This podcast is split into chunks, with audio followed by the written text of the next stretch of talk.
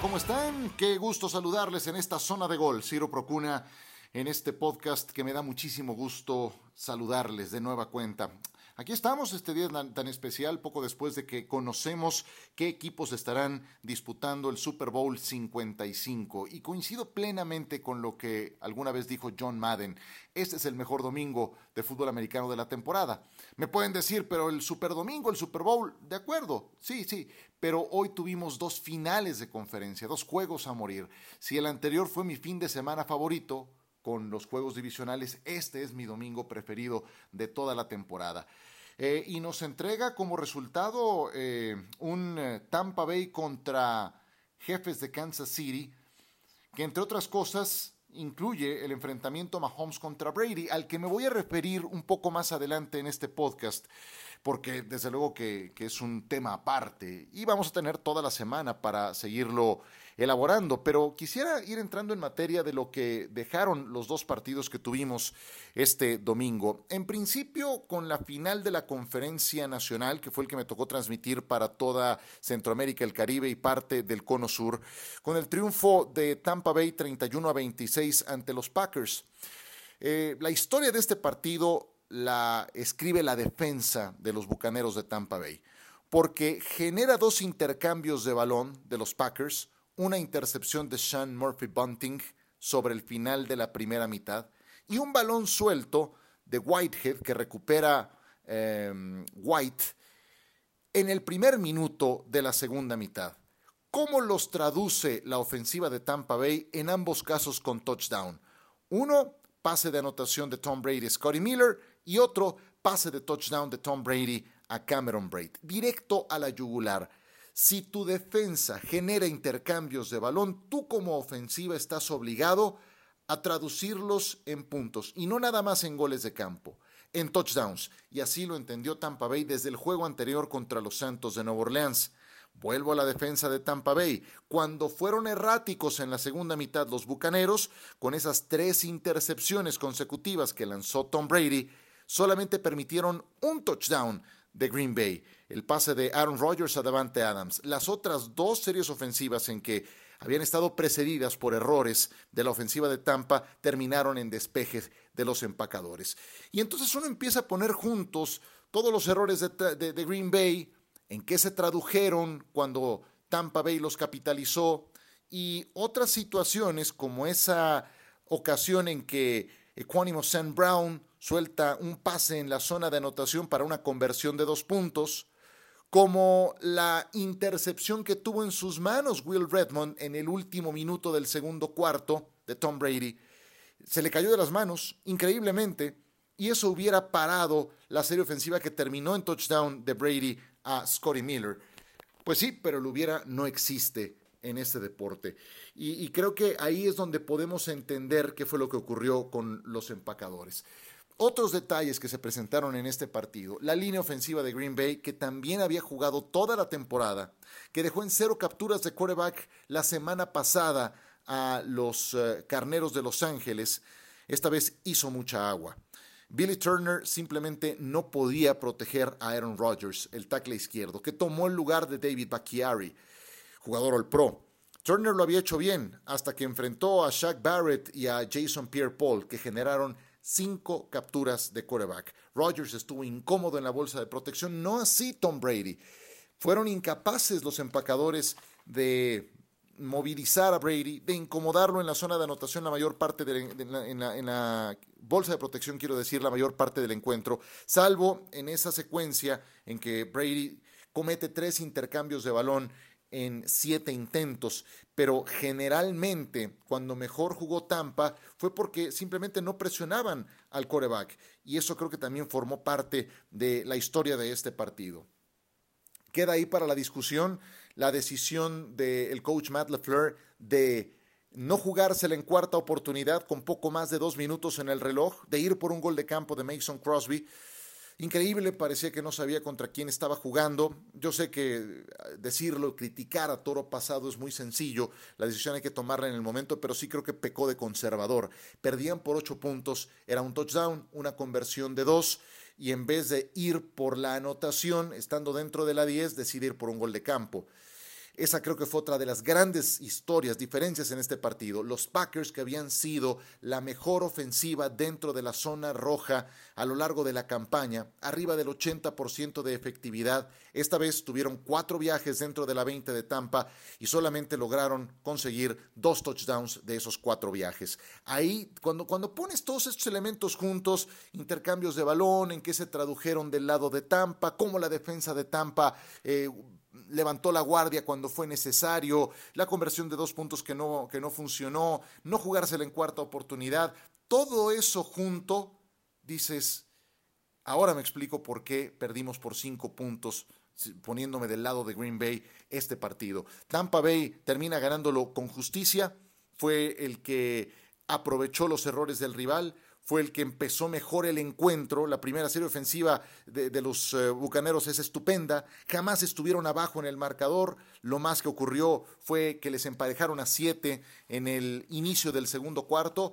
Y ahí está Tampa Bay como campeón de la conferencia nacional. Habían pasado muchos años en la oscuridad, muchos años perdidos. Y ahora, producto de un equipo equilibrado que ha ido en plano ascendente a lo largo de la campaña, que encontró su mejor versión en la postemporada, fueron a Washington a ganar, fueron a Nueva Orleans a derrotar a los Saints y a Drew Brees, y ahora han ido a Lambeau Field a derrotar a Aaron Rodgers y convertirse en campeones de la conferencia nacional.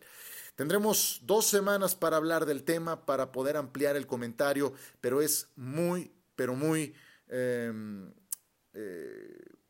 impresionante lo que ha ocurrido en Tampa, esta transformación en apenas una temporada. Y evidentemente el factor diferenciador se llama Tom Brady, porque no tenían un líder de ese tamaño, un líder de ese calibre. Lo, lo, platiqué durante la semana y recordarán que en la emisión anterior de Zona de Gol, Martín Gramática expresaba las siguientes palabras. Decía Martín, lo que más me sorprende de Tom Brady es su humildad, la forma que tiene de integrar al equipo de hacer sentir a todos importantes. No se siente más grande que los demás, pese a que es un superestrella. Y creo que en ese aspecto cuando hablamos del el buque insignia de cada equipo, a Rodgers le sigue haciendo falta aprender a ser líder. Yo sé que ha sido una gran temporada, que todos coincidimos en que es el jugador más valioso, pero es justamente en este tipo de duelos donde debes de demostrar que puedes dar ese salto al siguiente nivel, que puedes codearte con los mejores en la historia de este deporte. Y eso le ha faltado a Rodgers. Son dos finales de conferencia consecutivas las que ahora ha perdido. Ha pasado una década desde su anterior eh, Super Bowl que ganó. Y es muy doloroso perder una final de conferencia. Quedarte a un paso del Super Bowl es devastador. Que te ocurra dos veces de manera consecutiva, imagínense nada más. A sus 37 años de edad será una pretemporada larga, pero tendrá que digerirlo. Está todavía en plenitud y los Packers siguen dependiendo de él. Hacemos una breve pausa, regresamos para hablar de lo que fue la final de la conferencia americana y también para las primeras consideraciones rumbo al Super Bowl.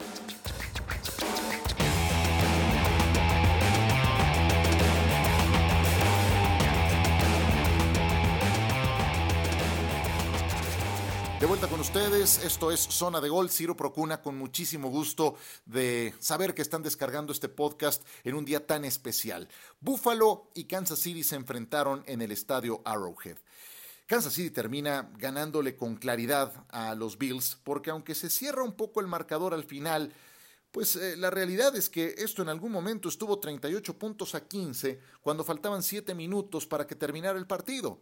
Y es que fue una tromba, fue un huracán ofensivo lo de Kansas City. Buffalo empezó mejor el partido, anotando nueve puntos. Hay un balón suelto de McCall Hartman en la yarda 10 que provoca un touchdown de Josh Allen a Dawson Knox. Eso puso el marcador nueve puntos a cero después de que se falló el punto extra. Y como ocurrió toda la postemporada pasada, pues tal parece que Kansas City necesita un par de bofetadas para activarse, para meterse en el partido. Perdía por 24 contra Houston, terminó ganando. Por 10 ante Tennessee, la final de conferencia y terminó ganando. Por 10 el Super Bowl ante los Niners y terminaron ganando. Ahora perdían por 9 este partido. Apenas se habían jugado, eh, ¿qué les digo? 8 o 9 minutos del primer cuarto y Kansas City despertó y no los pararon. Fueron seis series ofensivas consecutivas de los Chiefs que terminaron en puntos. Cinco touchdowns y un gol de campo de Harrison Butker. Fue eh, fue una tromba, subrayo de nueva cuenta, este ataque de Kansas City, porque Buffalo simplemente no tuvo una respuesta, por ejemplo, para frenar a Travis Kelsey, que se veía en clara superioridad cuando enfrentaba a los defensivos de los Bills. Nada más en la primera mitad, Travis Kelsey, nueve recepciones, 93 yardas, demostrando por qué es el mejor ala cerrada de la NFL. Tyreek Hill, qué clase de jugador Tyreek Hill. Termina el partido con nueve recepciones, 172 yardas, tiene una de 71 en el tercer cuarto, eh, en donde se ve, se ve lo que puede hacer con su velocidad. Está simplemente en otro nivel Tyreek Hill y dejó ir algunas otras oportunidades. Cuando no hay respuesta ante jugadores de ese nivel, pues... Eh, te ves como lo que le pasó a Búfalo, simplemente acribillado en, eh, eh, en, su defensiva. Eh, vinieron los puntos por, por cascadas y cuando se dieron cuenta perdían 38 puntos a 15. Algo que me gustó mucho de Kansas City, especialmente del coach Andy Reid, de su coordinador ofensivo Eric Bieniemy y también de Patrick Mahomes, fue la forma en la que recuperaron a McCall Hartman. ¿Quién es McCall Hartman? Es ese especialista que al momento de fildear una patada de despeje en el primer cuarto comete un balón suelto, eh, cubre la patada Búfalo en la yarda 1 de Kansas City y se traduce en touchdown. ¿Recuerdan cómo estaba Hartman en la banca? Quería que se lo tragara la tierra. Recuerdo que toma uno de esos cobertores, una de esas eh, que tiene en la banca para, para protegerse del frío, y, se la puso encima por completo. No, no quería saber nada. ¿Qué fue lo que hizo Kansas City? ¿Qué fue lo que hizo Mahomes? Simplemente le dijo, a ver, maestro, te necesito de regreso. Lo empezó a buscar en la siguiente serie ofensiva y tan es así que logra el touchdown con el que Kansas City se acerca nueve puntos a siete. ¿Qué fue lo que hicieron? En vez de castigarlo, en vez de reprobar el error que había cometido, lo recuperaron. Te necesito de vuelta en este partido, concentrado y con confianza. Fue eso lo que hizo Kansas City apenas se había presentado ese error. Y de parte de Buffalo, pues eh, toparon con pared. Cuando necesitaban que su, que su ofensiva respondiera al mismo nivel, si se iba a tratar de un tiroteo, eh, se vieron eh, limitados. Y, aquí se confirmó una de las... uno de los, mi principal temor que había en relación a los Bills de Buffalo, que es esa dependencia por su mariscal de campo. Creo que Buffalo llegó hasta este punto con muchísimo mérito, dando un gran paso adelante, por lo que podía hacer Josh Allen. Pero siento que les faltó un buen corredor de bola. Se lesionó Zach Moss y no tuvieron una respuesta. Yeldon no es un corredor de primer nivel, tampoco lo es Devin Singletary. Creo que les faltó un complemento en la posición de receptor, porque Stephon Dix es muy bueno, pero si nada más tienes a Dix y hay tanta diferencia entre él y Gabriel Davis y Cole Beasley, pues entonces se hace predecible esa gran mancuerna que tienes de tu coreback con tu receptor abierto número uno. Avanzado el tercer cuarto, Dix llevaba apenas dos recepciones para 12 yardas sobre el final del tercer cuarto. Entonces, em, no, no caminaban porque esa dependencia que había de Josh Allen eh, en todos los niveles, inclusive para ser el principal productor de yardas por tierra, cuando Kansas City fue capaz de contenerlo, pues no tuvieron una siguiente respuesta. En cambio, los Chiefs al ataque tienen a Mahomes, que me parece un arma de destrucción como no hay otra en la NFL, en plenitud, dinámico, con un rifle de brazo, con una precisión pocas veces vista. Tienes al mejor a la cerrada de la liga, tienes a un velocista en la posición de receptor como Tyreek Hill y tienes de regreso a Clyde Edwards-Helaire, pues entonces es un monstruo de cinco cabezas que no vas a poder contener. Y además la creatividad ofensiva que hay eh, con, jugadas dinámicas como un jet sweep, como un pase pala que también intentaron varias veces en zona de gol, pues por eso es que Kansas City se convierte en un eh, equipo muy difícil de domar y por eso son los campeones de la conferencia americana por segundo año consecutivo. Fue de verdad un huracán ofensivo el que eh, le pasó por encima a los Bills. Y entonces Kansas City, que por momentos parecía que jugaba al 60, al 70% en la campaña, está instalado en el Super Bowl y creo que es favorito para ganarlo. Aunque el partido sea en Tampa Bay, aunque tengan esa ventaja de la localía, en Las Vegas han dado tres puntos y medio de inicio para Kansas City. Y yo sé que Tampa es local y que eso representa una, una, ventaja, pero no olvidemos que Kansas City fue el que tuvo la mejor marca de la liga, es el campeón defensor y creo que por eso es justa la ventaja que están recibiendo inicialmente en la línea de los casinos. Ahora, proyectando lo que viene por delante, pues les digo una cosa, es fascinante, es simplemente fascinante. Eh, escribí en mi columna de espn.com que oportunidades como esta ocurren muy pocas veces en el mundo del deporte. ¿A qué me refiero? A que Tom Brady tiene 43 años, Mahomes tiene 25. Cuando Tom Brady acababa de cumplir los 18 años de edad, Patrick Mahomes, Patrick Mahomes estaba naciendo. El día en que Brady fue reclutado por los Patriots en abril del 2000, Mahomes tenía cuatro años y medio de edad. Es una brecha generacional alucinante. Tom Brady ya es leyenda. Mahomes tiene todo para tomar la estafeta, tiene un gran presente, tiene un gran futuro. Brady tiene un pasado inigualable, pero tiene presente todavía.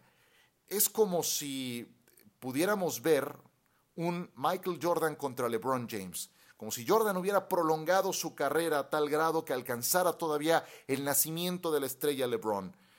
Ahora lo podemos ver esto en la NFL. Por eso les digo que pocas veces se ve algo semejante en el mundo del deporte.